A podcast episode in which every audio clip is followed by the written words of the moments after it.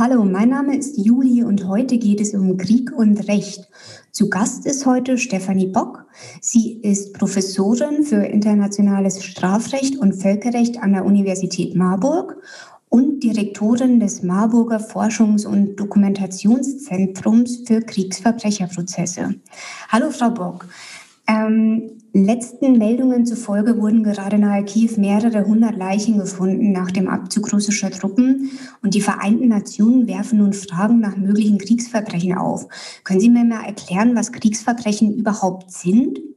Ja, ähm, Kriegsverbrechen sind strafbewährte Verstöße gegen das Recht zur Kriegsführung. Die Staaten haben sich irgendwann mal geeinigt, die Gewaltanwendung im Krieg auf das Notwendigste zu begrenzen.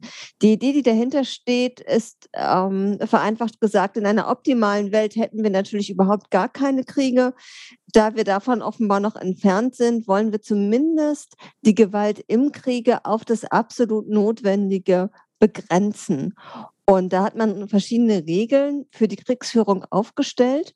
Und bestimmte Verstöße gegen diese Regeln der Kriegsführung stellen dann strafbare Kriegsverbrechen dar. Und eine der Kernideen dieser Regeln ist der sogenannte Unterscheidungsgrundsatz. Das heißt, dass sich militärische Gewalt eben nur gegen Soldaten und militärische Ziele richten darf, nicht aber gegen Zivilisten und zivile Ziele. Können Sie mir einmal erläutern, wer die Akteure sind? Also die Akteure, die wir da insgesamt haben, sind natürlich einmal vor Ort. Äh, Täter und Opfer, also diejenigen, die gegen das humanitäre Völkerrecht verstoßen und diejenigen, die ähm, darunter leiden müssen, äh, die mit den Auswirkungen konfrontiert werden. Neben den Tätern vor Ort haben wir aber wahrscheinlich auch noch die äh, Personen im Hintergrund, die als Entscheidungsträger, Planer, Leiter sozusagen die Kernverantwortung für die Geschehnisse vor Ort tragen.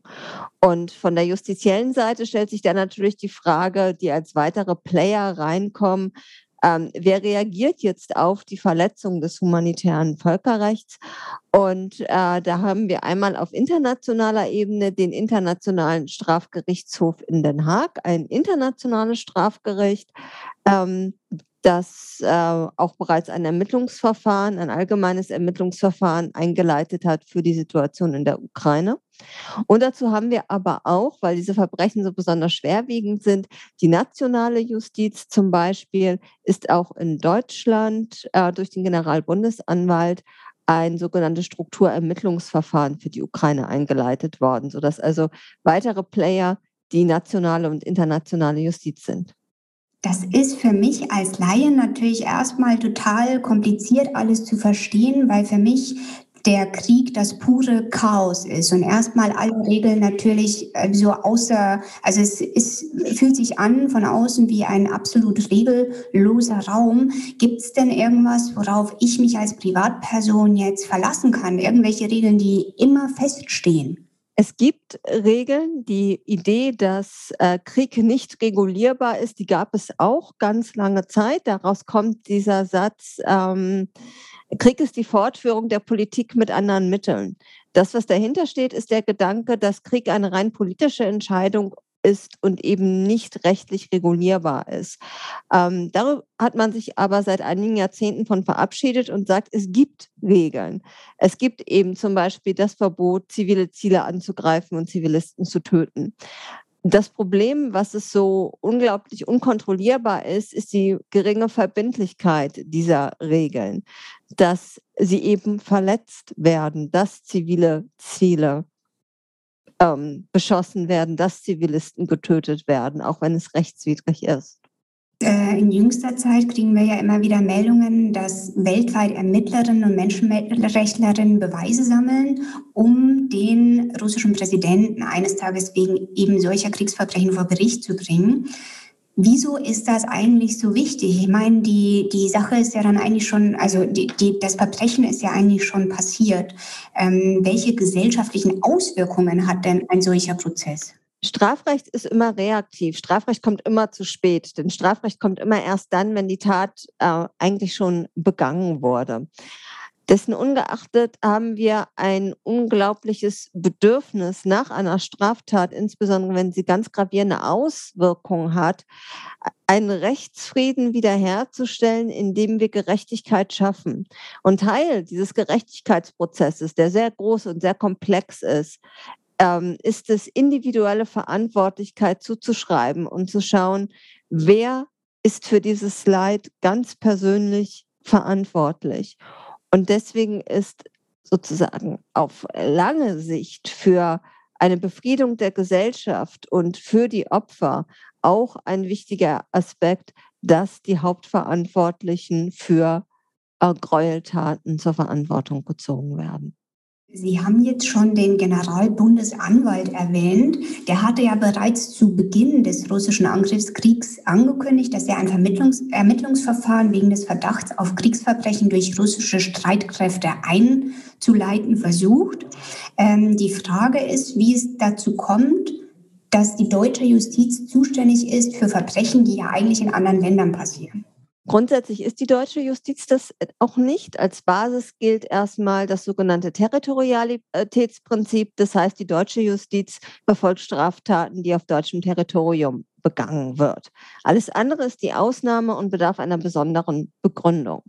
Bei den sogenannten völkerrechtlichen Kernverbrechen, also insbesondere Kriegsverbrechen, Verbrechen gegen die Menschlichkeit und Völkermord, sagen wir aber, dass diese Taten so schwerwiegend sind, dass kein Staat sagen kann, das ist jetzt eine innere Angelegenheit von uns, da dürfen sich keine anderen Staaten einmischen.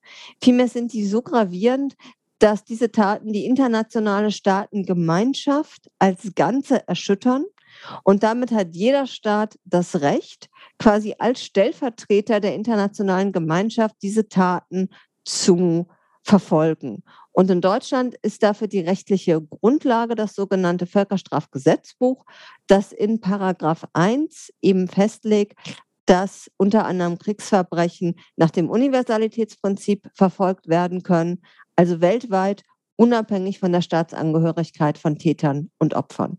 Kann man das auch noch konkretisieren jetzt für den Fall Deutschland, ähm, in welchem Umfang diese Verbrechen, die jetzt in der Ukraine begangen werden, auch vor deutschen Gerichten verhandelt werden?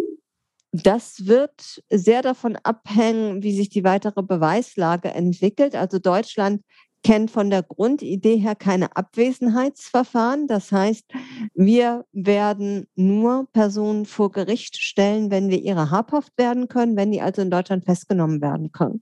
Was im Moment läuft im Rahmen dieses äh, sogenannten Strukturermittlungsverfahren ist die Sicherung von Beweisen, die wir in Deutschland erstmal haben. Also Ganz wichtige Quelle sind da jetzt die Flüchtlingsströme, also die flüchtenden Personen, die nach Deutschland kommen, Aussagen machen können und äh, von Kriegsverbrechen Zeugnis ablegen können. Die werden jetzt erstmal gesammelt und dann wird geschaut, ob auf Basis dieser Beweise sich der Verdacht gegen bestimmte Personen konkretisieren lässt. Und dann müssen wir schauen, ob wir diese Personen irgendwann festnehmen können. Und wenn sie dann festgenommen werden können, dann kann Ihnen auch in Deutschland der Prozess gemacht werden. Sie beschäftigen sich ja jetzt in Ihrer Arbeit auch damit, wie Friedens- und Aussöhnungsprozesse auch mit rechtlichen Mitteln vorangetrieben werden können. Können Sie uns da noch ein paar Sätze zu sagen, wie das genau funktioniert? Ja, also nachdem eine Gesellschaft so furchtbare Verbrechen erlebt hat und von so unglaublicher Gewalt erschüttert wird, brauchen wir einen Heilungsprozess. Das betrifft nicht nur die einzelnen Individuen, sondern das betrifft auch die Gesellschaft als Ganzes, da sie in einer sehr fundamentalen Frage erschüttert wurde, nämlich in der Erkenntnis, dass sie in einer Gesellschaft gelebt hat, dass sie eine Gesellschaftsform gewählt hat, in der die Sicherheit der Beteiligten nicht garantiert war. Und äh, diese Erfahrung muss aufgearbeitet werden. Das ist ähm, ein, wir sprechen von einem Transitional Justice Process, also einem Übergangsprozess, der von einer kriegserschütterten Gesellschaft dann wieder zu einer friedlichen Gesellschaft führen kann. Und das ist ein sehr komplexer Prozess, der mit Aussöhnung zu tun hat, der mit Wiederaufbau, Wiedergutmachung zu tun hat. Aber ein Aspekt in diesem großen Transitional Justice Prozess ist auch das Strafrecht, eben mit dieser bereits angesprochenen Komponente, dass individuelle Schuld zugewiesen wird. Denn damit wird den Opfern auch signalisiert, das war jetzt kein Unglück, das war auch nicht, dass ihr irgendwelche Schuld auf euch geladen habt, sondern das war die Verantwortung ganz bestimmter Personen und das erklären wir in Solidarität mit euch Opfern zum Unrecht und verdammen das. Und das ist Teil dieses Versöhnungs- und Aufarbeitungs- und Heilungsprozesses. Hm. Wir stellen uns jetzt natürlich bei unserer redaktionellen Arbeit immer mal wieder die Frage, weil wir auch oft betiteln, also Putins Angriffskrieg, wann ist diese Bezeichnung rechtens und wann nicht und wer sind die zusätzlichen Akteure, die man vielleicht gar nicht sieht, aber die natürlich auch irgendwie ein System stabilisieren.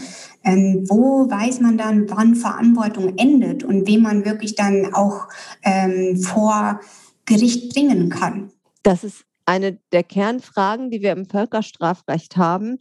Ähm, wir haben Taten, die in unglaublichen kollektiven Strukturen begangen werden, wo ganz viele Personen beteiligt sind, auch Personen, die im Zweifel sehr weit weg sind. Also wir haben ja zum Beispiel ähm, auch schon diskutiert, ob die ähm, deutsche Bundesregierung gegebenenfalls wegen Beihilfe zum russischen Angriffskrieg strafbar sein kann weil sie die Gaslieferungen nicht stoppt, also kein Embargo für die Gaseinkäufe verhängt, ob das nicht sozusagen eine Beihilfe ist. Da merkt man, ähm, wie weit wir da gehen müssen und die Frage stellen müssen, wann ist ein ba Tatbeitrag hinreichend eng mit der Haupttat verknüpft, dass wir da noch von strafrechtlicher Verantwortlichkeit sprechen können.